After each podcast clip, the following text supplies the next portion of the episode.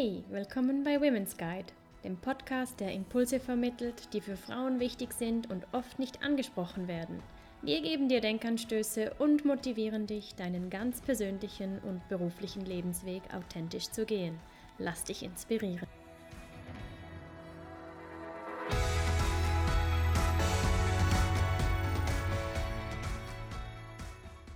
Wir begrüßen euch ganz herzlich zum heutigen Podcast. Heute sprechen wir mit Zita Küng über Gender Equality in der Arbeitswelt. Gender Equality heißt auf Deutsch Geschlechtergleichstellung. Wo stehen wir in der Schweiz diesbezüglich? Welchen Beitrag hat das Gleichstellungsgesetz in der Schweiz dazu geleistet und wo besteht noch Handlungsbedarf? Wir wünschen euch sehr viel Spaß beim Zuhören und freuen uns unglaublich, dass wir einen tollen Interviewgast wie Zita Küng für diesen Podcast gewinnen konnten. Zita Küng ist Juristin, Organisationsberaterin, Führungskräftecoach für Potenzialentwicklung und Gender-Expertin. Zudem ist sie Gründerin und Inhaberin des Beratungsunternehmens Equality und ihr Arbeitsschwerpunkt liegt auf Strategien der Potenzialnutzung, insbesondere auf der Nachwuchsförderung von weiblichen High Potentials. Gleichzeitig präsidiert sie den Verein ch2021.ch, dieser Verein wurde anlässlich des 50-jährigen Frauenstimmrechts gegründet, welches nächstes Jahr dieses Jubiläum wird nächstes Jahr stattfinden und hier kommen ganz viele tolle Initiativen aus Kultur, Politik, Wirtschaft zusammen, die man dort findet. Gleichzeitig hat sie auch noch die feministische Fakultät mit initiiert und war bis 2014 Geschäftsführerin der femdat.ch, das ist ein Frauenkarriereportal. Wow. Äh, ich glaube, es gibt noch ganz vieles mehr und du bringst unglaublich viel Erfahrung mit. Über 40 Jahre hast du dich für das Thema Gleichstellung interessiert und auch engagiert und hast einen unglaublichen Erfahrungsschatz. Heute möchten wir eben über das Gleichstellungsgesetz etwas sprechen und kannst du unsere Zuhörerin etwas abholen? Was sind denn so die wichtigsten Eckpunkte seit der Einführung des Frauenstimmrechts? Ja, wir haben das ja miteinander ein bisschen besprochen. Es ist natürlich viel gelaufen. In der Schweiz dürfen die Frauen ja erst seit 1971 abstimmen und wählen. Das heißt, sich politisch beteiligen und mitgestalten. Ich war damals 17, aber äh, das war für mich natürlich ein Hammer.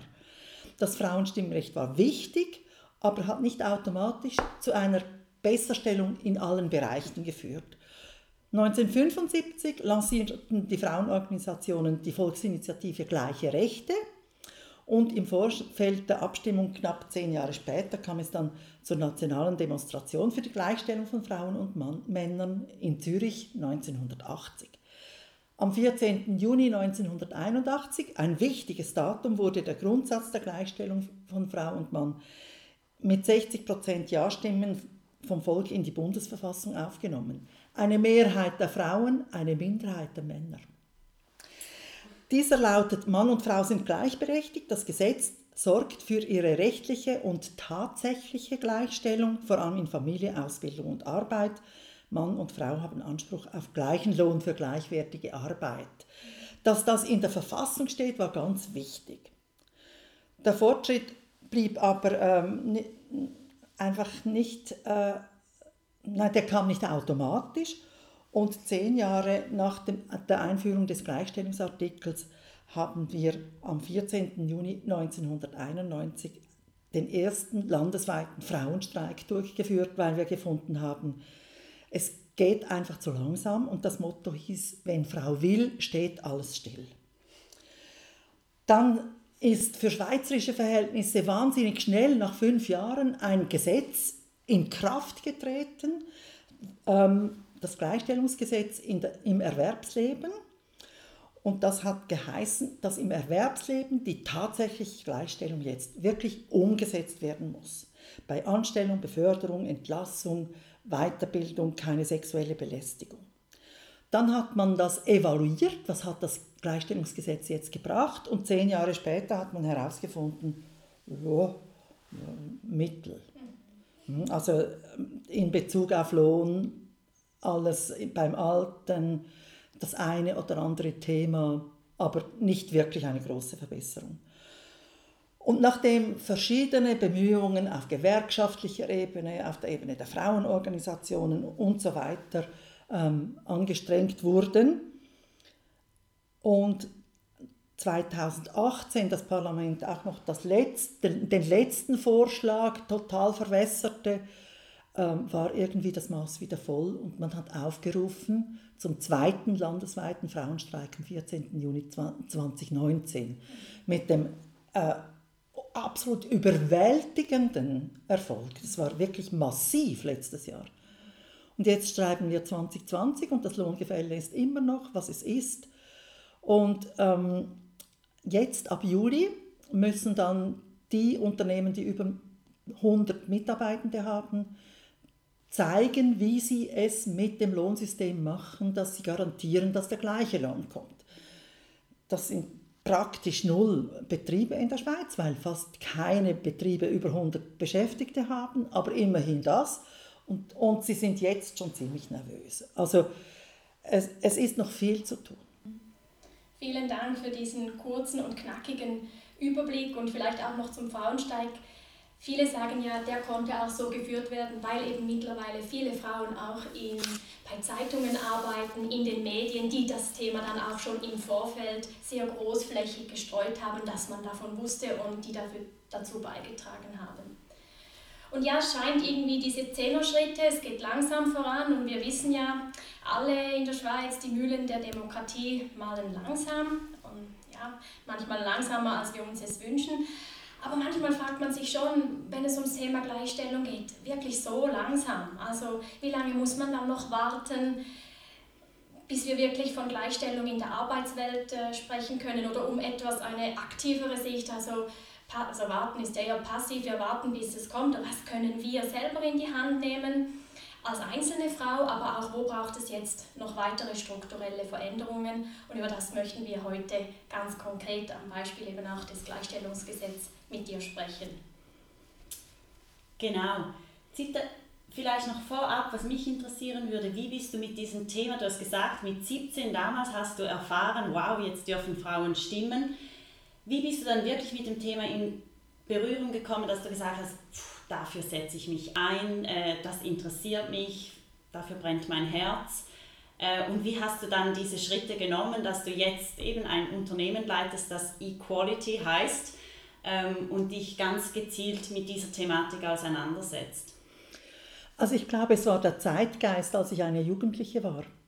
Äh, ich habe das Glück gehabt, dass ich Jugendliche war, als es eine große weltweite soziale Bewegung gegeben hat. Und alle Fragen, die ich mir, mich als äh, Mädchen gefragt habe, als junge Frau gefragt habe, wie sieht mein Leben aus und warum meinen die, eine Frau müsse das und darf nicht das andere. Alle diese Fragen, die habe ich im Rahmen einer Bewegung diskutieren können.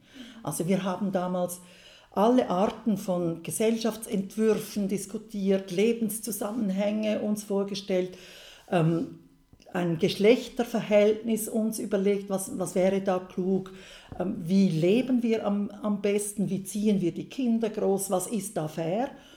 Und das habe ich nicht erfinden müssen, sondern das war quasi ein Angebot in meiner Zeit. Also diese Bewegung hat es gegeben und ich habe da aufspringen können. Und alle meine Fragen, die ich hatte und die alle jungen Menschen haben, wie ist das, wenn ich erwachsen werde? Was wird da von mir erwartet? Was, was möchte ich gern in die Welt bringen? Warum sieht die Welt so aus, wie sie aussieht? Heute haben wir die, die Jungen, die sich um die Natur äh, kümmern, oder? Also die, die irgendwie finden, was, was, was stellt ihr euch eigentlich vor, was ihr uns für einen Welt vorsetzt. Also alle diese Fragen, die haben alle jungen Menschen und ich hatte das damals auch mit dem Glück, dass es eben diese Bewegung gegeben hat und ich bin dem treu geblieben, weil ich überhaupt keinen Grund habe, äh, irgendwie ein bisschen zurückzulehnen. Also es hat sich nicht wirklich so ergeben, dass ich gefunden habe, so jetzt habe ich zehn Jahre herangeklotzt, jetzt ist gut.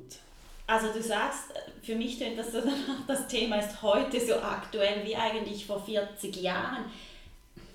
Und hast auch gesagt, es hat sich wie vielleicht noch nicht genug getan. Ich, warum ist es so? Also es ist ja unvorstellbar, dass man da nicht wesentlich weiter ist und ja auch irgendwie abstrus der Gedanke, dass das Geschlecht nach wie vor so einen Unterschied macht? Das hat natürlich ganz äh, viele Aspekte. Ein Aspekt ist, wenn du Unterschiede machen willst und ähm, es ist immer gut, wenn man sich abheben kann von anderen und sagen, ja, ich bin eben besser, weil und so. Wenn du Unterschiede machen willst, wo du richtig viele Leute erwischst, dann ist das Geschlecht natürlich super, weil du damit die Hälfte gerade erwischt hast. Also das ist nicht eine kleine Minderheit. Das heißt, wenn du sagen kannst, alles, was weiblich ist, in die Ecke, alles, was männlich ist, in die Ecke und dann sagst du, die eine Ecke ist besser als die andere, dann hast du die Hälfte erwischt. Dann muss die eine Hälfte muss ständig sich rechtfertigen, dass sie das so nicht will, dass sie das ändern will und die anderen sagen, ich weiß gar nicht, was ihr habt, es ist ja alles bestens. Und damit hast du quasi diese beiden Ebenen, nämlich dass du eine gesellschaftliche, allgemeine Ebene hast, wo, du, wo wir gar nicht gefragt werden, was wir eigentlich meinen, wenn wir Frau denken, sondern die wissen das schon. Es ist schon klar, oder? Man muss gar nicht überlegen, alle atmen diese Luft ein und wissen, back, so muss es sein. Das heißt, ähm, diese gesellschaftliche Ebene, die gilt es quasi zu beobachten und zu verändern und gleichzeitig sind wir immer auch Personen, die eine Kontinuität haben. Ich muss heute entscheiden, was koche ich zum Abendessen und ich muss morgen entscheiden, wo gehe ich arbeiten und ich muss übermorgen äh, entscheiden, wen liebe ich und ich muss übermorgen entscheiden, wo wohne ich.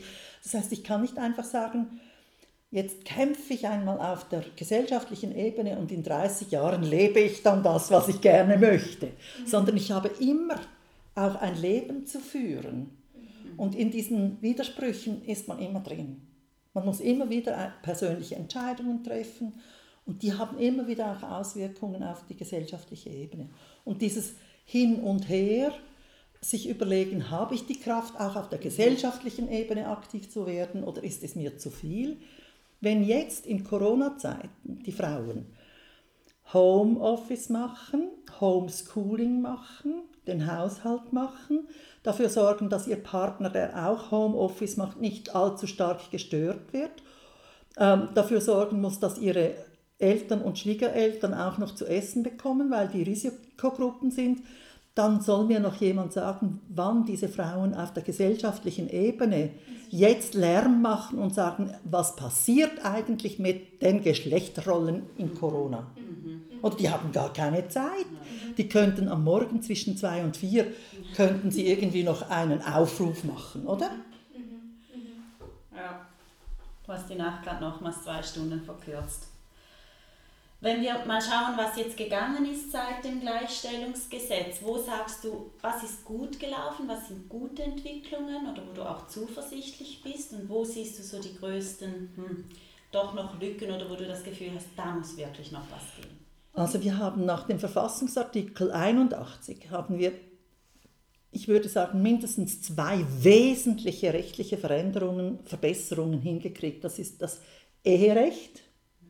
Hm, also das Eherecht heißt jetzt, das ist sogenannt partnerschaftlich, der, das ähm, Primat des Ehemannes, dass der bestimmt, was geht, das ist weg. Er ist nicht mehr das Haupt der Familie, sondern es ist eine Partnerschaft.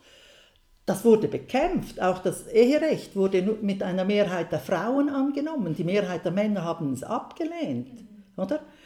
Das muss man, muss man einfach wissen. Das war 1987, ist noch nicht so lange her. Oder? Aber das ist eine ganz wesentliche Geschichte. Also, dass mit, der, mit dem Eheschließen die Frauen nicht mehr entmündigt sind. Das ist eine ganz wesentliche Geschichte. Und die zweite wesentliche Geschichte ist in den Sozialversicherungen.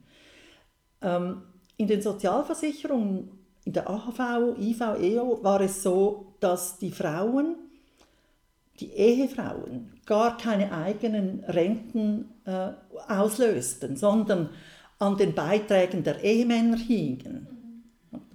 Und das heißt, die Ehefrauen haben, wenn sie erwerbstätig waren, einfach einbezahlt, wie alle, aber herausbekommen haben sie nur das, was ihr Ehemann quasi einbezahlt hat. Wenn der weniger einbezahlt hat, dann ist einfach weniger gekommen. Das ist das eine. Und das andere ist, ähm, die ganze unbezahlte Arbeit, die in den Haushalten gemacht wird, um die Kinder großzuziehen, das ist in der Volkswirtschaft nirgends abgebildet. Oder das wird einfach konsumiert. Man sagt einfach, irgendwie werden die Kinder schon groß und äh, diejenigen, die das machen, sind selber schuld. Oder? Und das hat man äh, tatsächlich hinbekommen, dass man Erziehungs- und Betreuungsgutschriften in die AHV-Bildung hineingenommen hat, mhm. quasi fiktive Beiträge mhm. für alle, die Kinder großziehen. Mhm. Und das ist eine ganz wesentliche Veränderung. Erstens hat man die Zivilstandsabhängigkeit ein bisschen gelockert und zweitens hat man diese Erziehungs- und Betreuungsgutschriften eingeführt. Mhm. Das bedeutet, dass diejenigen, die eben nicht die großen Löhne haben, dass die dann am Schluss, wenn sie Erziehungs- und Betreuungsgutschriften haben, trotzdem auf eine wenigstens kleine Rente kommen. Ich wollte gerade fragen, findest du, das löst das Problem zufriedenstellend oder ist einfach ein Schritt in die richtige Richtung? Es ist mehr als ein Schritt in die richtige Richtung, weil es ein Systemwechsel ist. Mhm. Oder? Es ist eine andere Betrachtungsweise der Situation. Ja. Und wenn man dann da noch Verbesserungen einführt, dann ist man auf dem richtigen Weg. Ja. Aber wenn du quasi eine falsche Schiene hast, dann kannst du lang sagen, man muss es ein bisschen verbessern, du kriegst das einfach nicht hin. Das war quasi ein Systemwechsel, der außerordentlich wichtig war für die Frauen. Und es fällt mir noch etwas ein. Wir haben äh, eine Revision des Sexualstrafrechts gehabt, mhm. weil äh, im früheren Recht, Strafrecht, war es so, dass eine Vergewaltigung nicht ein, eine Körperverletzung war, sondern eine Verletzung der Sittlichkeit. Also es galt nach dem Strafrecht nicht die Frau als verletzt, sondern das sittliche Empfinden der Gesellschaft. Pech, dass diese Frau dann irgendwie traumatisiert war, oder? Und mit der Revision hat man ähm, die Vergewaltigung in die Körperverletzungsdelikte hineingenommen und gesagt, das ist eine Verletzung der, der sexuellen Integrität der Personen und das gehört genauso bestraft, wie, wie wenn ich äh, jemandem einen Box in den Magen gebe, oder? Auch das geht nicht. Und ist ein Offizialdelikt und muss auch äh, als solches beurteilt werden. Auch das ist wieder quasi ein Paradigmenwechsel. Und solche Veränderungen, denke ich, die, die sind nicht zu unterschätzen. Und jetzt sind wir ja in der Diskussion, ob man nicht ins Gesetz aufnehmen muss, dass der Grundsatz gilt, nur Ja ist Ja. Also nicht, äh, wenn sie sich nachweislich zu wenig stark gewehrt hat, dann hat sie wohl wollen. Oder? Da sind wir jetzt in, in dieser schwierigen Diskussion und juristisch juristisch ist das immer heikel. Aber wenn wir diesen Paradigmenwechsel nicht gemacht hätten, könnten wir das jetzt gar nicht diskutieren. Mhm, mh. Also von daher hat sich schon einiges auch in, in der Betrachtungsweise verändert. Und das, denke ich, ist wichtig. Sehr tiefgreifende Veränderungen, ja. die jetzt halt weiterentwickelt ja. werden müssen, Klar. um effektiv mhm. Ganz ans richtige Ziel zu kommen. Mhm. Sehr eindrücklich, was du ja jetzt soeben ausgeführt hast und auch bisschen schockierend, dass ja, das alles gemacht werden musste und immer noch so viel zu tun ist. Ja, ihr könnt euch nicht vorstellen, im ersten Entwurf für die Revision des Sexualstrafrechts war noch ein Provokationsartikel drin, dass wenn die Frau den Mann zu stark provoziert hat, dann müsste er nicht bestraft werden, wenn, wenn er sie vergewaltigt. Das war noch als, als Vorschlag war das noch drin. Weil früher hat, hat es sogar in, äh, geheißen, wenn ein Mann, der eine Frau vergewaltigt, sie heiratet, geht er straffrei aus. Mhm. Oder? Und das sind natürlich schon Entwicklungen, die, die nicht äh, zu unterschätzen mhm. sind. Mhm. Und das kann man sich heute kaum mehr vorstellen. Oder? Ja. Man diskutiert heute auch immer noch, was hat sie getragen. Mhm. Oder? Ja. Das diskutiert man immer noch. Mhm. Oder? Aber es steht nicht mehr im Gesetz. Das ist immerhin, das sind Verbesserungen. Wo steht man denn noch am Berg? Ähm, man muss von den Resultaten her schauen, dann sieht man den Berg. Mhm. wenn das Resultat zum Beispiel auf der finanziellen Ebene ist, dass Frauen in der Schweiz jedes Jahr 100 Milliarden Franken weniger Einkommen haben als die Männer, dann wissen wir, da stimmt etwas nicht. Weil die Frauen arbeiten mehr Arbeitsstunden als die Männer. Das heißt aber, das ist auf einer so abstrakten volkswirtschaftlichen Ebene eine Größe. Und dann fragt sich jeder, ja, aber also, warum sollte ich jetzt, woher das Geld und wer soll mich da bezahlen? Aber wir müssen einfach davon ausgehen, diese Leistung, die wird erbracht von den Frauen und es sind Leistungen, auf die man nicht verzichten kann. Also das ist nicht Zehennägel lackieren, oder? sondern das, das ist Menschen ernähren, die gesund erhalten und, und, und, und, und. Und wenn das nicht gemacht würde, dann wäre nicht einfach der Tisch weniger dekoriert, sondern das müssten andere bezahlt machen. Dann Oder ist, es hat Ausgaben für die Volkswirtschaft zur Folge. Genau. Oder? Also das muss man sich ja mal dann genau. auch noch überlegen. Und da ist irgendwie das Resultat, sieht man, das geht so nicht. Aber was getan werden muss, damit sich das ändert, mhm. da muss man zuerst die Stellschrauben quasi suchen. Wo ist das zu verändern? Und da gibt es immer mehrere. Oder? Also es, es sind Stellschrauben im Rentenwesen, Stellschrauben in der Lohnbemessung, in, im, im Erwerbsleben. Es sind Stellschrauben bei der Frage, wer lebt wie, also welche Lebensformen werden zum Beispiel durch ähm, Steuern begünstigt oder, oder nicht und so weiter. Das muss man quasi herausfinden. Aber dieses Resultat, oder dass den Frauen in der Schweiz jährlich 100 Milliarden Franken fehlen, das ist natürlich eine absolut gewaltige Geschichte.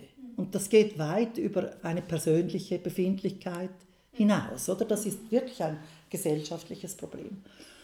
Ähm, eine zweite Schraube oder ein, eine zweite Geschichte ist die Altersarmut der Frauen. Es kann nicht sein, dass Frauen, wenn sie 64 oder 65 werden, dass sie dann arm sind, obwohl sie das ganze Leben gearbeitet haben. Es kann nicht sein. Und es ist aber so. Und das gehört geändert das sind quasi politische, strukturelle Geschichten, die, die man angehen muss. Also wenn man mir dann sagt, ja, du hättest halt einfach dein ganzes Leben lang einen guten Lohn haben müssen, mhm. dann widerspricht das den Vorstellungen, ähm, erstens, was eine gute Mutter ist. Mhm. Es widerspricht den Vorstellungen, wie Frauen sich im Berufsleben quasi bewegen und, was, und mhm. es widerspricht den tatsächlichen Aufstiegschancen der Frauen. Mhm. Oder? Also die, es gibt noch einige Frauen, die würden gerne aufsteigen und einen hohen Lohn mhm. erzielen. Die werden aber nicht genommen. Dumm gelaufen. Und das kann es nicht sein. Also dass es quasi nur an den persönlichen Geschichten hängt. Und da hat man zum Beispiel äh, die Möglichkeit, mit Quoten zu arbeiten. Also, also es gibt schon verschiedene Möglichkeiten, aber man muss irgendwie sich auch die ganz großen Fragen einmal stellen, damit man weiß, in diese Richtung muss es gehen. Also das muss verändert werden. Und dann schauen, wo hat man Möglichkeiten, jeweils wieder eine Abzweigung so oder anders zu nehmen.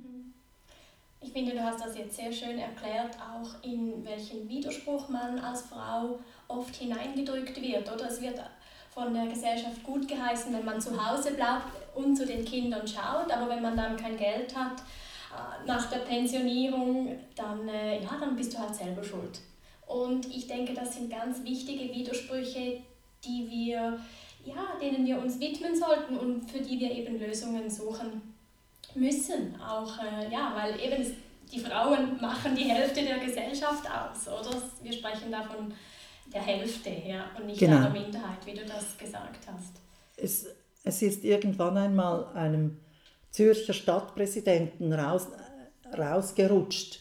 Ausländer, äh, Flüchtlinge, Behinderte, Frauen und andere Randgruppen dann habe ich gefunden, ja ganz genau, oder? das war natürlich dann das geflügelte Wort. Aber die Vorstellung, dass eben dass Frauen nicht so wichtig sind, die ist natürlich nach wie vor so. Und wenn man jetzt in der Corona-Zeit schaut, mhm. wer jetzt die Ansagen macht, wer jetzt die Fachpersonen sind, die, die befragt werden, wer jetzt nach einer Meinung gefragt wird, dann sind das einfach wieder 90% Männer plus unsere Bundespräsidentin, unsere Justizministerin und unsere Verteidigungsministerin, weil die sind gewählt. Da müssen diese Frauen sprechen. Wenn das auch Männer wären, müssten die einfach aufgrund ihrer Position müssten sie ja sprechen. Aber Fachpersonen sind es die Männer. Und das ist eine wahnsinnig wichtige kulturelle Geschichte. Wer definiert, was wichtig ist? Wer stellt die wichtigen Fragen? Und Frauen, die haben auch wieder keine Zeit, oder? Die arbeiten in den Spitälern wie wahnsinnig, die arbeiten in den äh, Verkaufsläden und, und, und.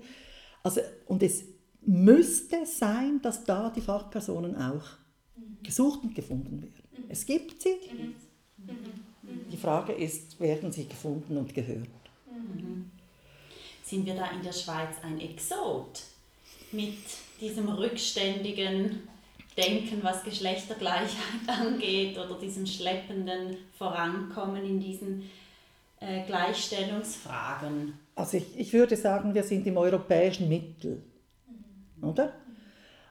Aber wir sind nicht vorne weg und wir sind auch nicht irgendwie völlig weg vom Fenster. Aber es, es hat noch unglaublich viel Verschönerungsbedarf. Mhm. Unglaublich. Und es ist nicht selbstverständlich. Mhm. Wir haben noch nicht eine Situation äh, hinbekommen, wo es völlig selbstverständlich ist, dass ich für alle Situationen kann ich sowohl eine männliche oder eine weibliche Person vorfinden, die Kinder abholt oder die irgendwie eine eine Spritze setzt oder irgendwie ein, eine äh, Aktie verkauft oder was auch immer.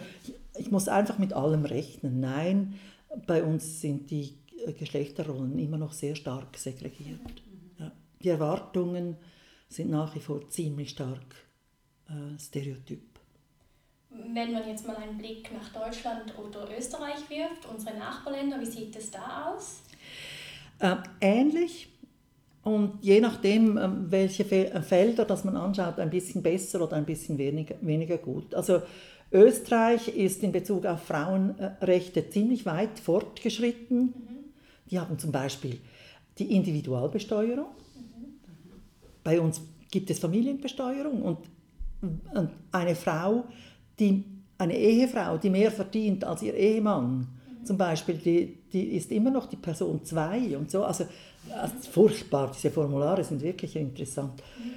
Ähm, Österreich hat die Individualbesteuerung. Das ist für Frauen eine ganz wesentliche Geschichte, oder? dass man ihr nicht immer vorrechnen kann, wenn sie weniger verdient. Es lohnt sich ja gar nicht, dass du arbeiten gehst. Wir müssen nur mehr Steuer zahlen wegen dir, oder?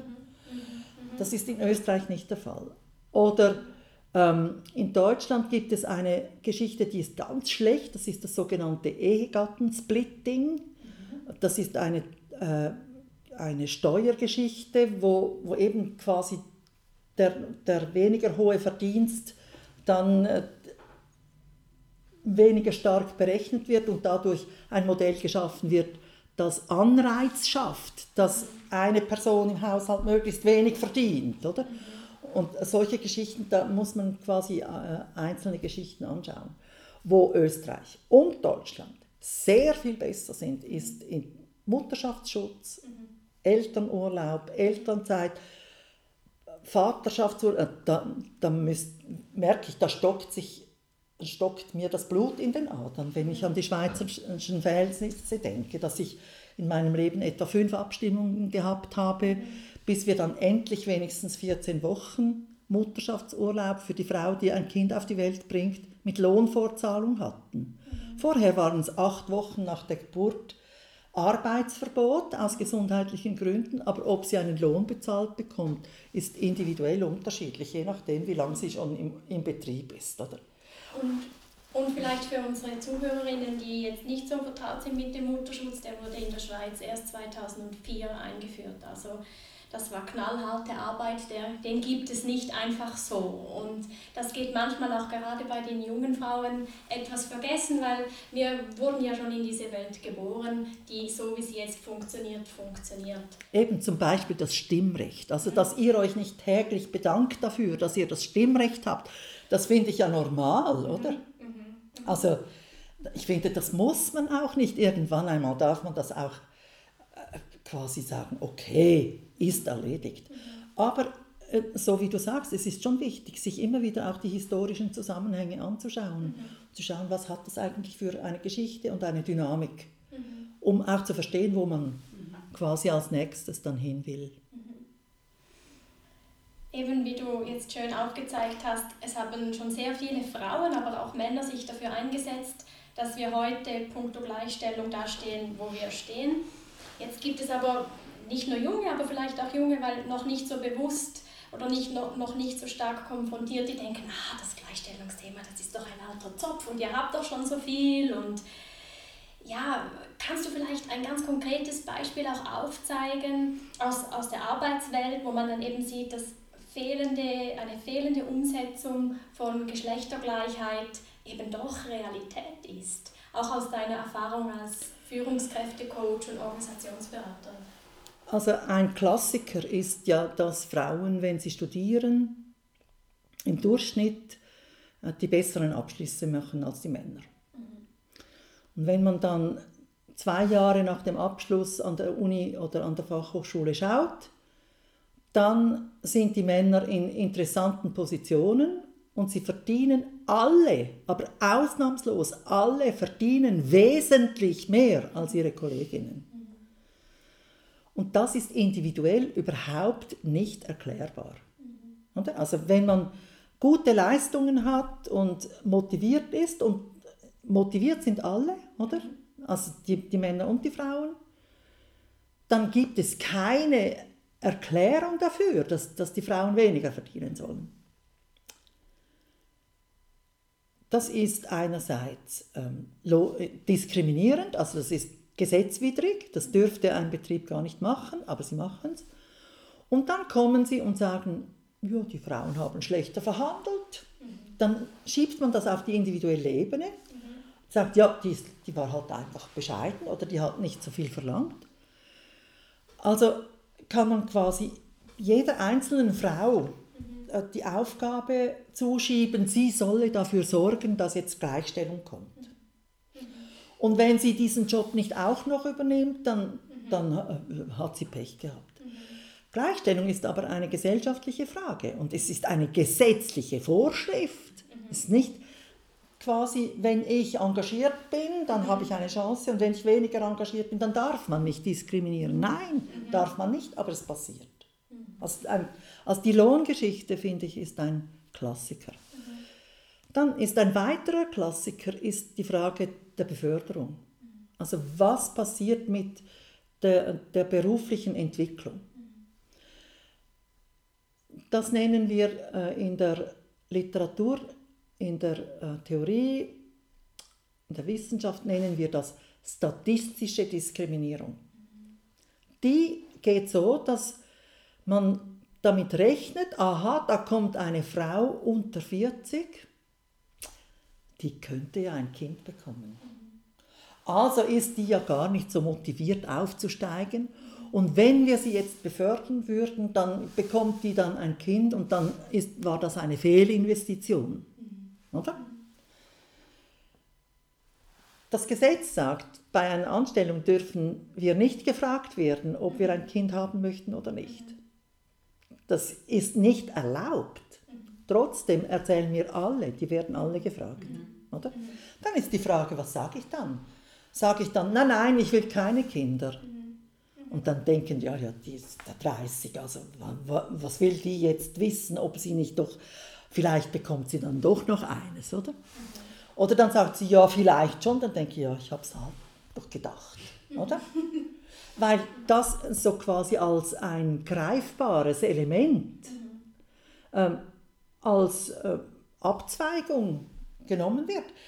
Ich, man fragt nicht einmal, ja, also wenn Sie dann ein Kind haben möchten, möchten Sie weiterarbeiten, sondern es ist schon klar, ein Kind, dann kann die nicht mehr, oder? Und wenn sie noch würde, dann hat sie den Kopf immer beim Kind und nicht bei der Arbeit. Was würdest du in dieser Situation, angenommen, eine junge Frau gerät in die Situation, sie wird gefragt am Vorstellungsgespräch? Man kann es nur falsch machen. Ich habe mir jetzt gerade überlegt und ich finde auch so, man kann sagen, ja, irgendwie ist Ihnen bewusst, dass Sie die Frage nicht stellen dürfen oder dass ich jetzt sagen kann, was, was ich will und es sagt eigentlich nichts aus. Stell dir vor, du, du gibst dem Verantwortlichen, deinem zukünftigen Personalchef, eine solche Antwort, dass er ja, seinen Job nicht gemacht hat und etwas Widergesetzliches fragt, oder? Dann denkt er, ja, das ist jetzt eine wirklich interessierte, engagierte Person, die muss, die muss bei uns arbeiten, die müssen wir einstellen. Nein, der denkt, was ist das für eine freche Frau, oder? Mhm. Ähm, was kommt da auf uns zu? Hände weg. Das heißt, ich muss quasi irgendwie versuchen, die Situation so zu entschärfen, dass es möglichst nicht so wichtig ist, dass, dass ich sage, ähm, das weiß ich jetzt noch nicht und auch sogar gesetzt den Fall, da würde ich eine Lösung finden. Da müssen Sie sich keine Sorgen machen oder so. Aber es gibt keine richtige Antwort und der Fehler ist auf der anderen Seite. Aber es bringt mich in die Bredouille. Also das ist das eine.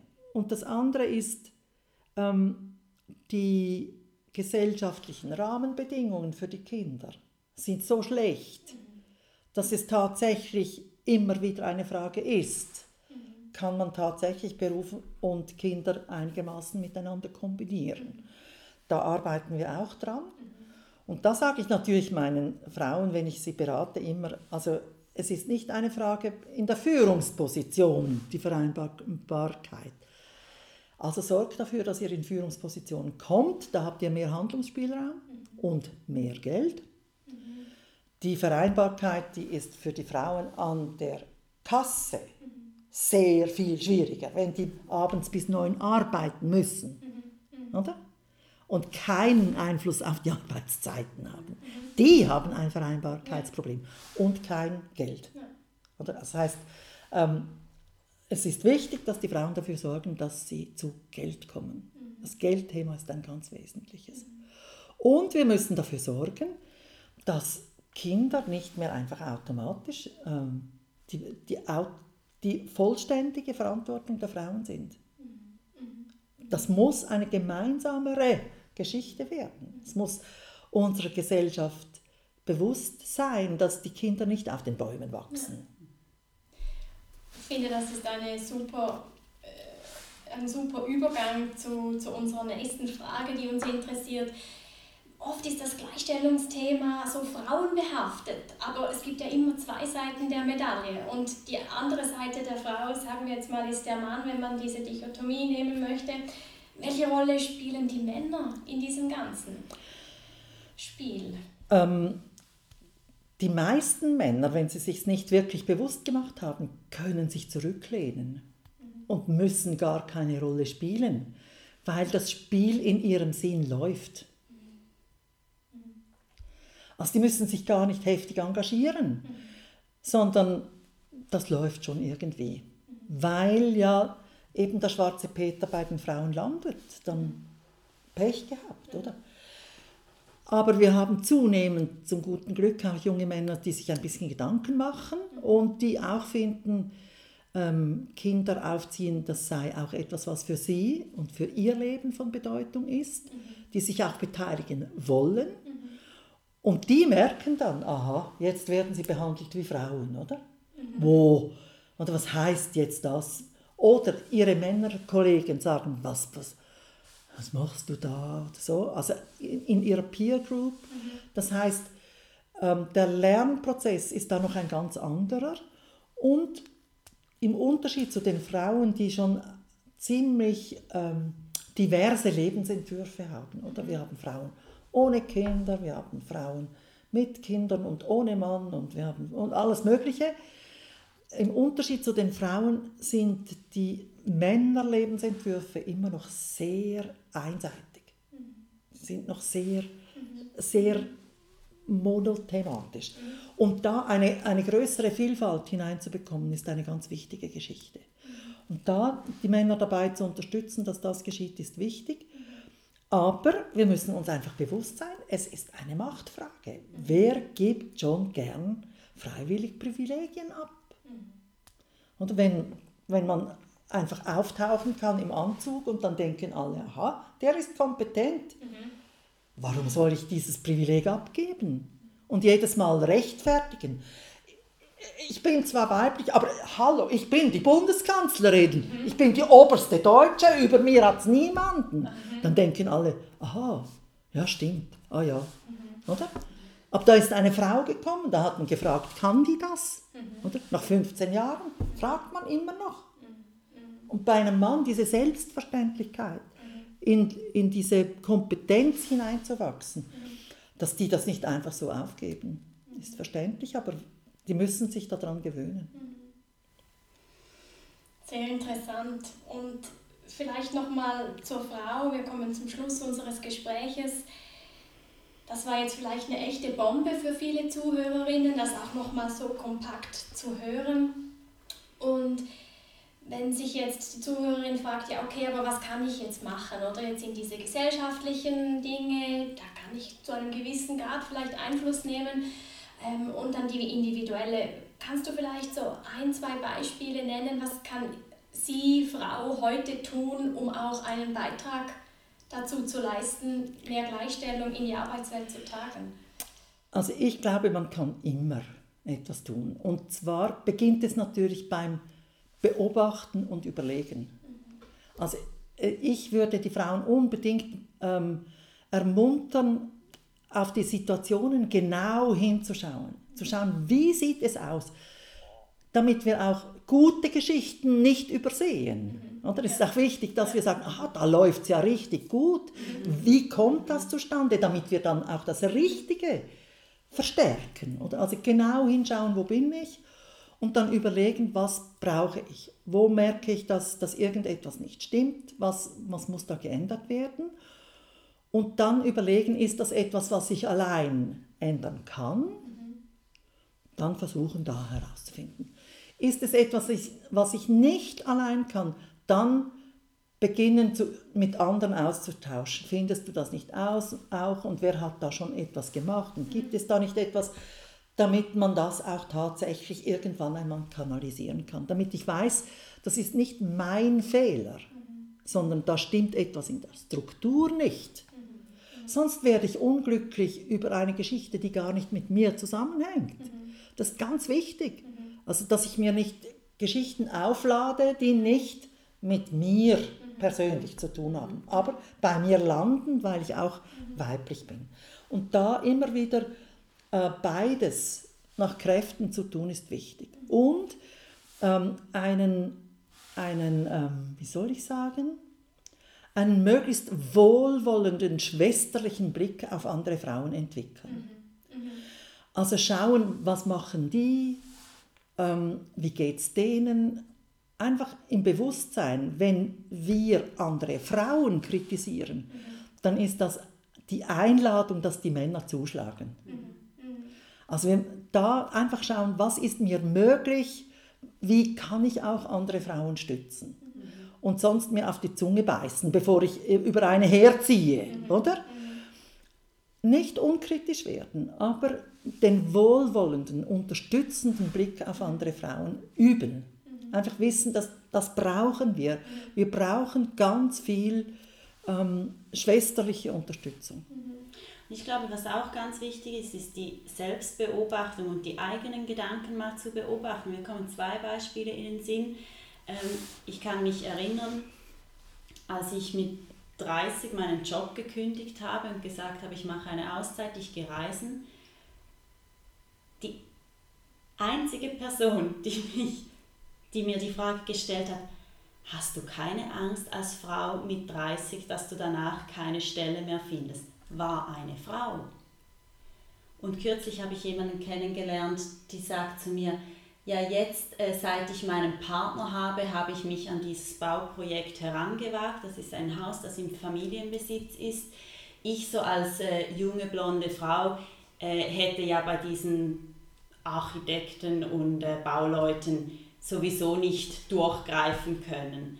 Dann denke ich mir schon so, also wenn solche Denkmuster halt vorhanden sind, und ich meine, wie viele sind unbewusst vorhanden, wenn diese so ausgesprochen werden, oder? Und ich glaube, da kann oder soll auch jede Frau sich selber mal kritisch hinterfragen, wo denke ich in Rollenbildern? Ist ein Kondukteur für mich ein Mann oder kann das ganz genau gleich auch eine Frau sein oder ein Postbote oder was auch immer? Äh, die Modeverkäuferin ist vielleicht klassisch eher die, die Frau für Frauenkleider und so weiter. Und ich glaube, das ist ganz wichtig, dass jeder sich selber das für sich mal überlegt und mhm. Das auch okay ist, wenn man feststellt, dass man so denkt. ich ich habe gerade sagen wollen, es gibt niemanden, auch ich als Gender-Expertin bin davon nicht gefeit. Mhm. Oder ich atme die gleiche Luft ein wie alle. Und, da, und deshalb ist es ganz wichtig, mir dann zu überlegen, dass wenn ich denke, ja, ich hätte ja sowieso keine Möglichkeit, mich dabei diesen Bauleuten durchzusetzen, dass ich mir dann überlege, wenn ich mir diese Sorgen mache, was kann ich tun, damit ich mich durchsetzen kann? Oder dann ist eine traditionelle Möglichkeit, ist, ich, suche mir einen Mann. Hm? Aber ich könnte mir ja auch überlegen, habe ich nicht in meinem Umfeld eine, eine Freundin, Frau, die Architektin ist, die mit mir kommt? Dann sind wir schon zwei und dann habe ich noch eine Fachfrau dabei. Also, also dass ich mir da immer wieder auch neue Wege mhm. öffne. Mhm. Wenn ich denke, ja, das geht jetzt nicht, dann, dass ich mir dann überlege, wenn es so nicht geht, habe ich eine andere Möglichkeit. Gibt es noch irgendetwas, was nicht einfach das Stereotyp verstärkt, aber mir meinen Weg quasi doch ermöglicht? Und da ist es immer wieder interessant, was da auch an Entwicklung äh, möglich ist. Und vielleicht, wenn ich noch etwas anfügen darf, also auch wie du schön aufgezählt hast, diese wichtigsten Meilensteine jetzt in dieser Gleichstellungsgeschichte. Ich denke, ein, etwas, das jede Frau tun kann, sie kann wählen gehen und sie kann abstimmen und das sind ganz wichtige Rechte und Pflichten, die eben diese Debatte oder, oder diese Entwicklung vorantreiben, wie du auch schön aufgezeigt hast, dass dann oft die Mehrheit die Frauen äh, dafür für etwas gestimmt haben. Ich denke, das ist ein Privileg, das wir in der Schweiz jetzt haben und auch nutzen dürfen und sollen. Ich finde, das ist ganz wichtig und ich würde das noch verstärken. Ich finde, die Frauen tragen da auch eine Verantwortung. Mhm. Mhm. Also ich kann nicht einfach sagen, ja, ist halt nicht, nicht gekommen mhm. und habe mein Gouvert zu Hause liegen lassen. Ich muss es ja nicht einmal in die Urne werfen, ich kann es in den nächsten Briefkasten, oder? Also man hat eigentlich keine Ausrede. Und das heißt auch, dass ich mich einigermaßen schlau mache, was eigentlich in der Welt geht. Und das ist auch wichtig. Frauen müssen Diskussionspartnerinnen werden. Wir müssen genauso uns einbringen über irgendwie die Energiepolitik und, die, und jetzt die Verschuldungspolitik und so. Da, da müssen wir mitreden. Auch wenn es sind auch nicht alle Männer Finanzexperten, Absolut. aber die reden immer mit. Also, zumindest Fragen stellen mhm. müssen wir. Wir müssen verstehen, wie das, die ganze Mechanik läuft. Mhm. Mhm. Sonst zahlen wir einfach den Preis. Das ist sicher. Liebe Zita, wir kommen zum Schluss dieses Interviews und wir wollen mit unserer Plattform Frauen inspirieren, ihren eigenen authentischen Lebensweg zu gehen und ihr ganz persönliches Potenzial zu entfalten. Und uns würde interessieren, wer hat dir geholfen, deinen Lebensweg so authentisch zu gehen oder wer inspiriert dich oder heute immer noch, äh, dies zu tun? Also zum guten Glück habt ihr mir diese Frage schon vorher gestellt. Oder also so spontan fallen mir, fällt mir dann meistens wieder niemand ein. Ich habe mir überlegt, ähm, sind mir zwei Juristinnen eingefallen. Die eine ist Margrit Bigler-Eckenberger. Sie ist unsere erste Bundesrichterin in der Schweiz. Und Margrit Bigler ist 1974 ins Bundesgericht gewählt worden und war etwa 15 Jahre die einzige Frau am Bundesgericht. Kann man sich vorstellen, wie, wie, was die alles erlebt hat. Sie erzählt das auch ganz spannend.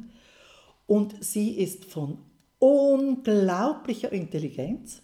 Sie ist wahnsinnig gescheit und ganz eindeutig auf der Seite der Frauen. Und sie liebt es immer noch, sie ist jetzt 85, mit Jugendlichen zu sprechen, weil es sie interessiert, was die jungen Leute denken, mhm. oder? Und ähm, ich schätze sie außerordentlich, weil sie auch ähm, absolut keinerlei Dünkel hat. Es interessiert sie, mit allen Leuten wirklich zu sprechen, zu verstehen, worum es geht und hat eine sehr dezidierte, fortschrittliche Meinung. Und die zweite Juristin, die mich auch sehr inspiriert, ist Elisabeth Freivogel. Sie ist meine Generation und hat ähm, ganz viele Gleichstellungsprozesse geführt.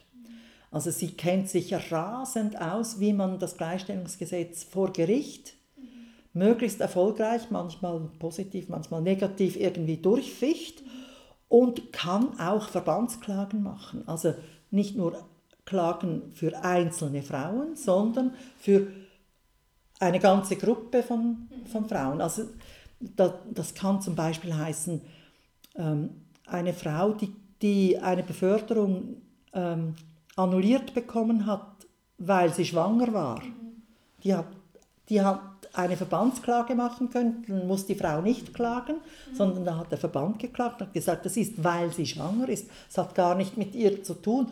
Und für jede andere schwangere Frau droht das auch. Mhm. Oder? Jetzt wollen wir quasi einen Modellprozess haben. Und das macht Elisabeth Freivogel hervorragend und, und mutig, ähm, weil es natürlich man nicht wahnsinnig berühmt wird, wenn man solche Prozesse ja. führt. Aber für mich ist sie natürlich total berühmt. Ja. Ich finde das auch total schön zu wissen, dass es Frauen gibt, die sich dafür stark machen und einsetzen. Und ja, ich hoffe, dass ganz viele Frauen auch davon erfahren können, dass es solche Frauen gibt. Ähm, ja. Vielen Dank, Zita, an dieser Stelle für dieses tolle Gespräch. Wir haben es unglaublich bereichernd gefunden und wir hoffen auch, dass wir unsere Zuhörerinnen genauso begeistern konnten, ja, sich mit diesem Thema auch auseinanderzusetzen und auch wenn es komplex ist, sich daran zu wagen. Und wenn jetzt jemand zugehört hat und findet, oh, mit dieser Zita Küng möchte ich unbedingt in Kontakt treten, ich möchte ja wissen, die macht so viele Dinge, ähm, wo, wie, wie könnte ich die Leute erreichen? Kannst du uns kurz sagen, äh, über welchen Kanal äh, man dich am besten erreicht? Meinen Namen googeln und dann findet man irgendwelche Adressen. Gleichzeitig möchten wir auch noch darauf hinweisen, du hast kürzlich einen TED-Talk äh, geführt, auch zum Thema Gleichstellungsgesetz und wir werden diesen natürlich noch in unseren Show Notes verlinken, dass äh, alle Zuhörerinnen diesen sich unbedingt noch anschauen können. Vielen Dank, dass du heute dabei warst. Wir hoffen, der Podcast hat dir gefallen und wir freuen uns, wenn du auch nächste Woche wieder reinhörst. Schicke uns doch auch dein Feedback per E-Mail auf info at womensguide.com oder via Social Media. Die Links dazu findest du auf unserer Webseite und in den Show Notes. In diesem Sinne, stay inspired and connected.